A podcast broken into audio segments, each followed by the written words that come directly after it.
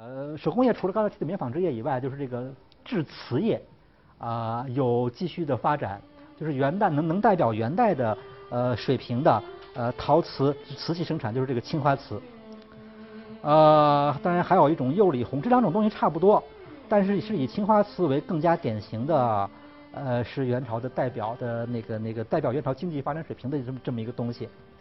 嗯，就是大家学过宋史，知道宋代的陶瓷，宋代的制瓷业就很发达。全国有五大名窑，那个那个呃出产的陶瓷都很有名，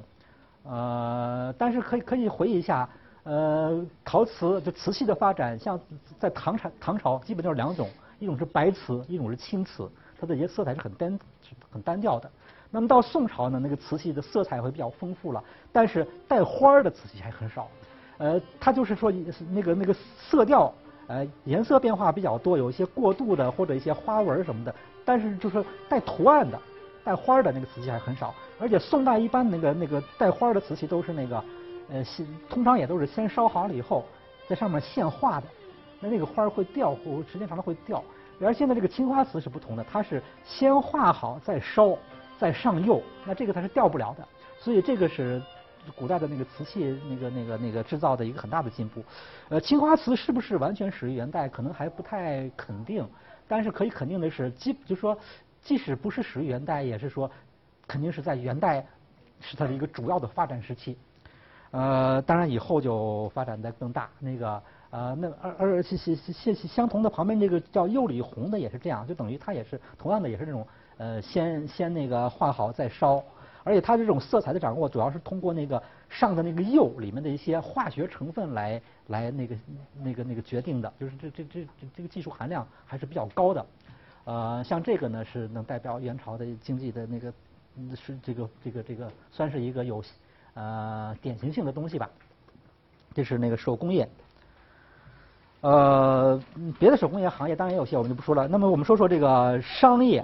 商业里面呢，就是城市的建设，呃，有一些可讲的，就是那个城市的规模比较大，有一些大城市，特别是首都大都，像这样一个城市就比较，呃，在古代来说，因为这个大都它它不是说那个呃一个旧的城，它它是说是这地方过去曾经建过城，现在是完全新建一个城，是完全一个彻就是全面从一开始就有很好的规划，然后呢那个那个那个按计划来。建的这么一个一个一个全新的城市，这个城呢，在在古代的城市规划啊这方面的一些这个这个发展上还是很重要的。呃，它的整个这个布局啊，整个一个设计的那个结构都是经过，就都不是说随便的，也不是说呃要根据什么周围的嗯地理环境、地形条件，它就是在一片平地上完全很新的这样规划起来的这么一个城市。呃，这个呢研究也很多了，呃。我上次也讲到，就说那个，因为它有些那个地方直接影响影响到今天的北京城，就是我们那个它，比方它有十一个城门，十一个城门是很少见的，因为在古代很少有十一个城门的城市。呃，为什么十一个城门？据说是模仿的是哪吒的形象，呃，三头六臂两足，这个不知道是不是很确定，呃，但是也没有别的没有别的解释，只有这一种解释。呃，是是是这个呃十一个城门里面呢。有四个城门是和后来的明清北京的城门是完全一样的，那就是呃东直门、朝阳门、西直门和阜成门。这四个门那都是后来明清都在使用，但是它的北边的三个城门，然后呢东西各靠北的一个城门和南边的三个城门后来都废弃了，等于它因为后来这个城它元朝是这么修的一个城，后来呢到了明清修的城是这样的，就往南移了一小块儿，这样的话呢就是只有两个城门还在。这个城门，这个城门，这个城门，这个城门，这三个城门，这些城门全没有了，就只有这两个城门还在，呃，就左右各两个城门还在。但是呢，这虽然没有了，我就说了，但是这个地名它一直是有。所以到今天那个地铁一修，反而把可能地名给翻出来了，包括那个那个十三号线有个光西门站，我们的十号线有建德门站、安贞，这都是元朝城门的名字，一点都没变，就这几个字儿。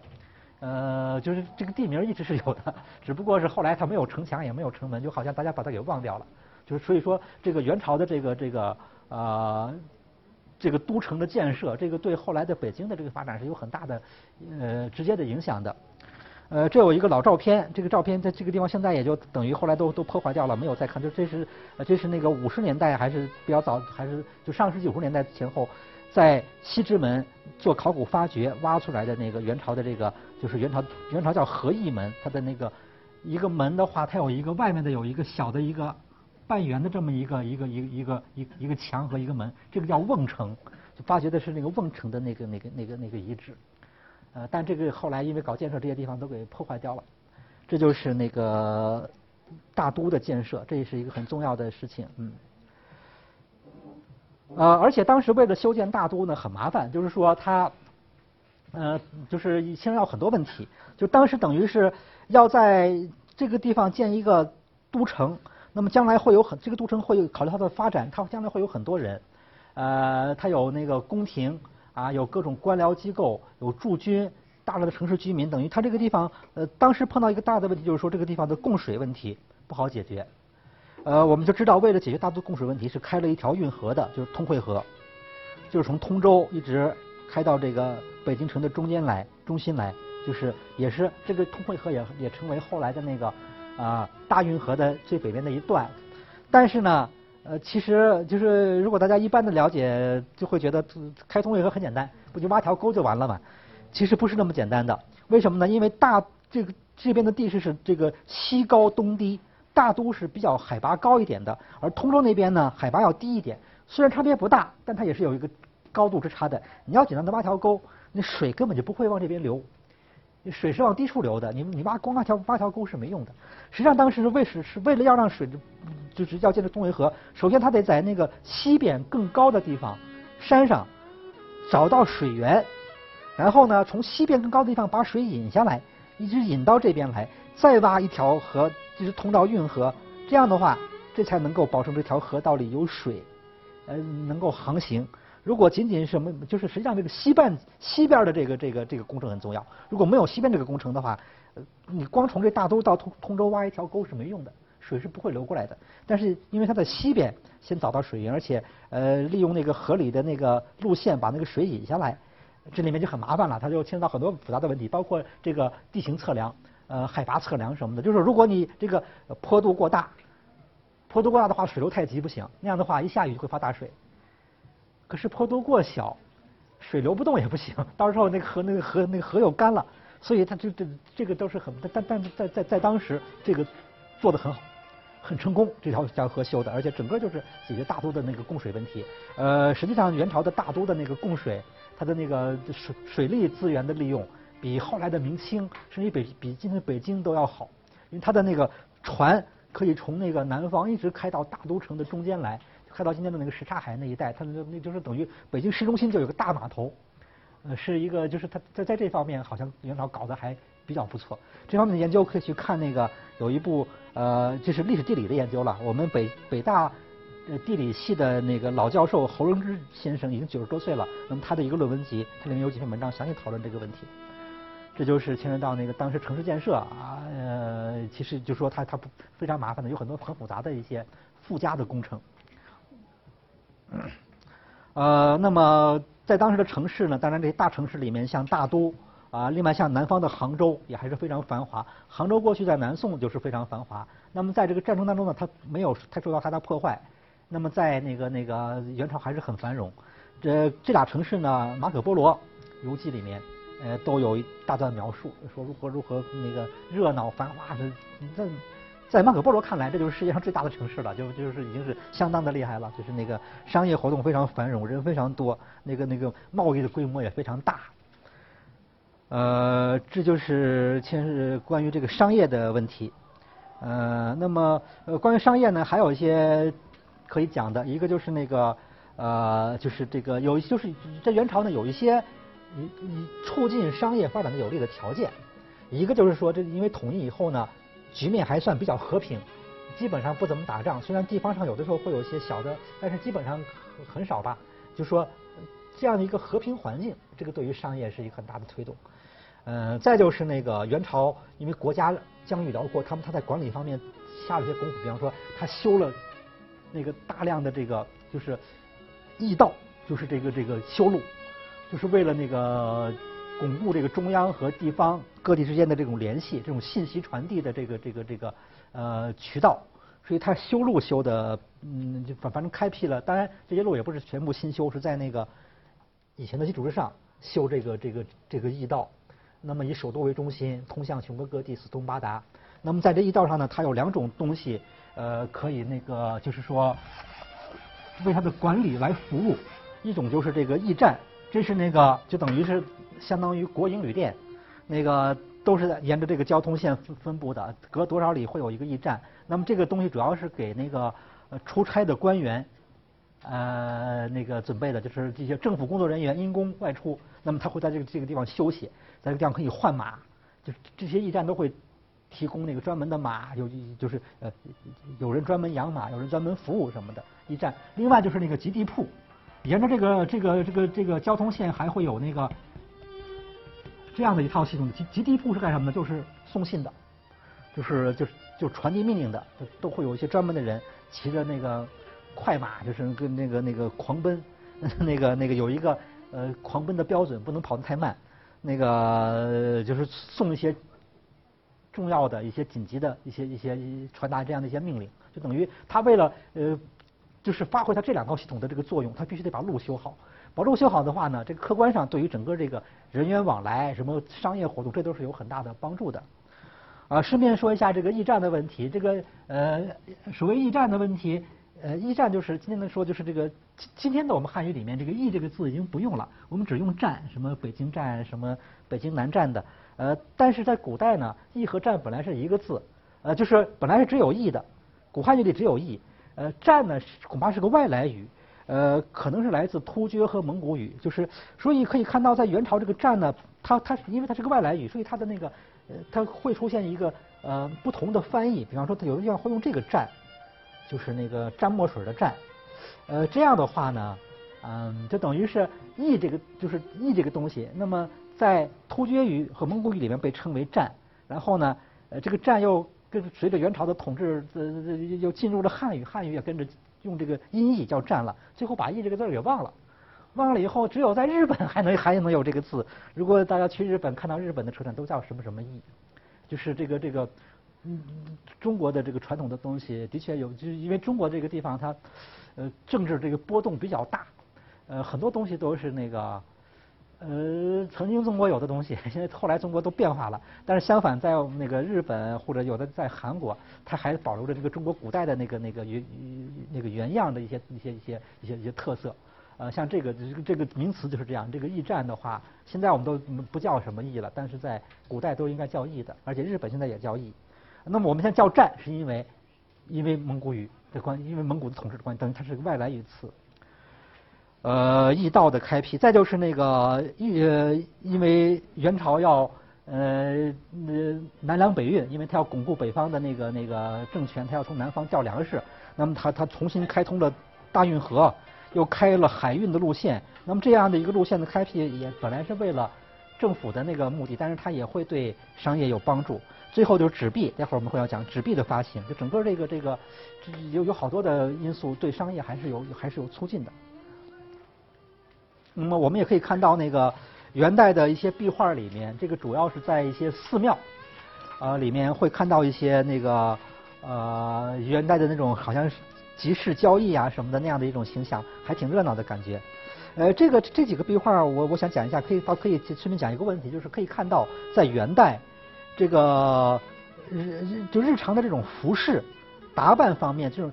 大概一般的汉族老百姓没有变化。它不像那个清代，清代因为后来比较强制那个采取强制的剃发易服的政策，就要求都换成满族装束，呃，梳辫子，穿那种比较短的马褂什么的，那就整个那个对社会带来一个完全不同的一个一个样子了。但是在元代呢，蒙古人没有那样的一个政策，他并不要求。呃，在元朝是这样，就那些高层的一些汉族、一些汉族的官员。他为了往上爬，呃，或者说跟蒙古人打交道方便，他有有的官当大了，他就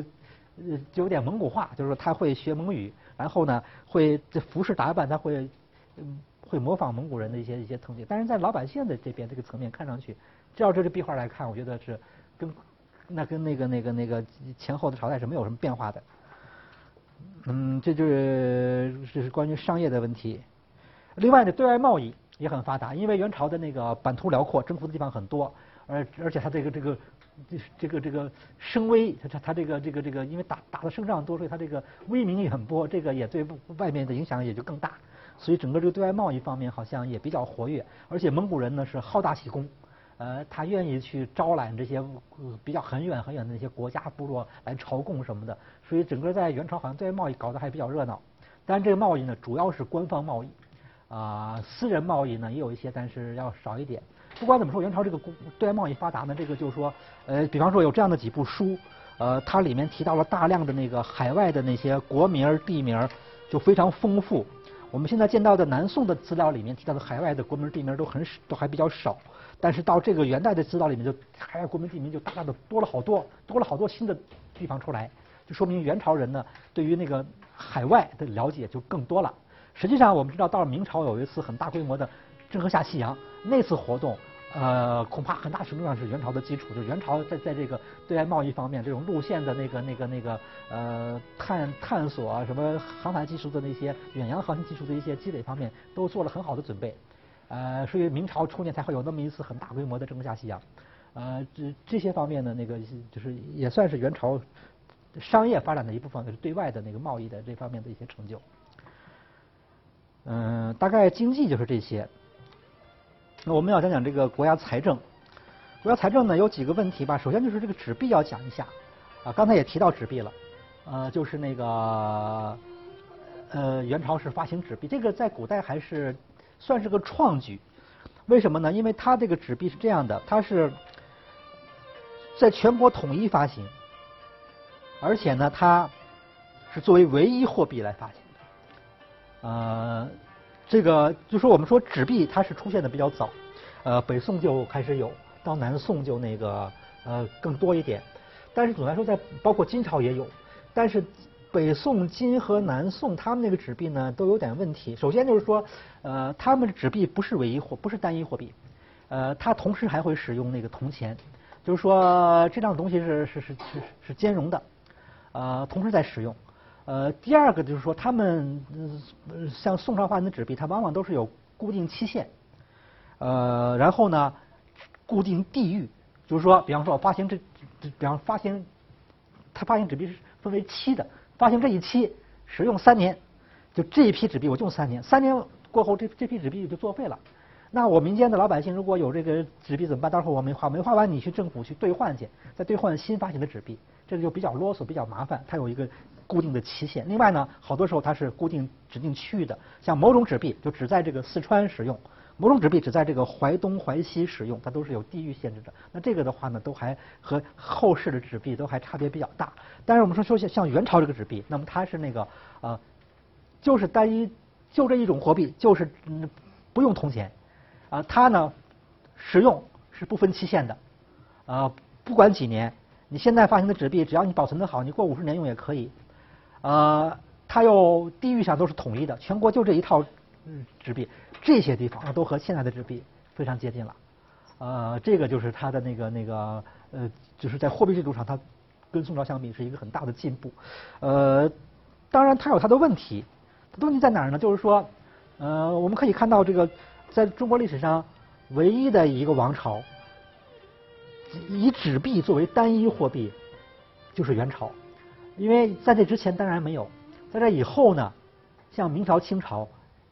也搞过纸币，但都为时比较短，而且呢，呃，同时也是和什么那个铜钱、白银兼行的，而且它实际上后来就是说，呃，在它的纸币在明清的那个货币当中是不占主流位置，是是是比较边缘的，但只有元朝是纸币，那这个是和前后都不一样，是很奇怪的，所以一般认为。呃，有很很多人提出元朝这个纸币政策，呃，它是一种超前的一种东西。对，其实呃，就说在中国古代的那个经济条件和那种管理能力和那种统治者的那种统治观念下面呢，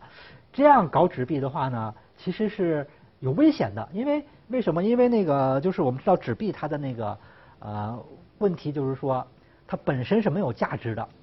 那它你如果那个就说你发行它，你你是应该是作为一种那个呃金属货币的一种代用品，它它应该是有对等的金属货，你政府掌握多少金属货币啊，或者是贵金属，你才能够发大概发行同样的那个那个纸币来同同样数量或稍多一点的，就是来流通。呃，这样的话它能保持它的那个价值的稳定。呃，但是你作作为古代的那个统治者，他他很很很容易会受到这种。比如说这纸币这东西，就多印几张。你说我我印一百张也是印，印印二两百张也是印。我既然都印这么多，我干脆再多印点那个不是更好吗？这样的话，国家的那个就比方财政困难，我多印点就解决了。啊，或者说这个统治集团想享受，我多印点纸币，这不是就更省事儿？就他很容易被这个这样的一种一种思想所诱惑，就会造成通货膨胀。呃，元朝后来就是这个。就吃这个亏了，因为一开始纸币搞得还不错，也还比较币币值比较稳定，后来就收不住了，就越印越多，而且呢，他后来干脆就就就说宣布旧纸币贬值，新纸币现在就是印就开始印印那个大票子，新新的这个一张顶原来五张，什么就这样的一种，那等于就是那个那个通通货膨胀了，然后物价就上升，这个后来对他的财政冲击很大，而且对社会带来很大的不便。啊，那个到元末的那个财政崩溃，啊，其实是跟他的纸币政策是有关系的。所以说用这纸币当然很好，但在古代的条件之下，用不好就 把自己给搞垮了。元朝可能当时就有这样的一个问题。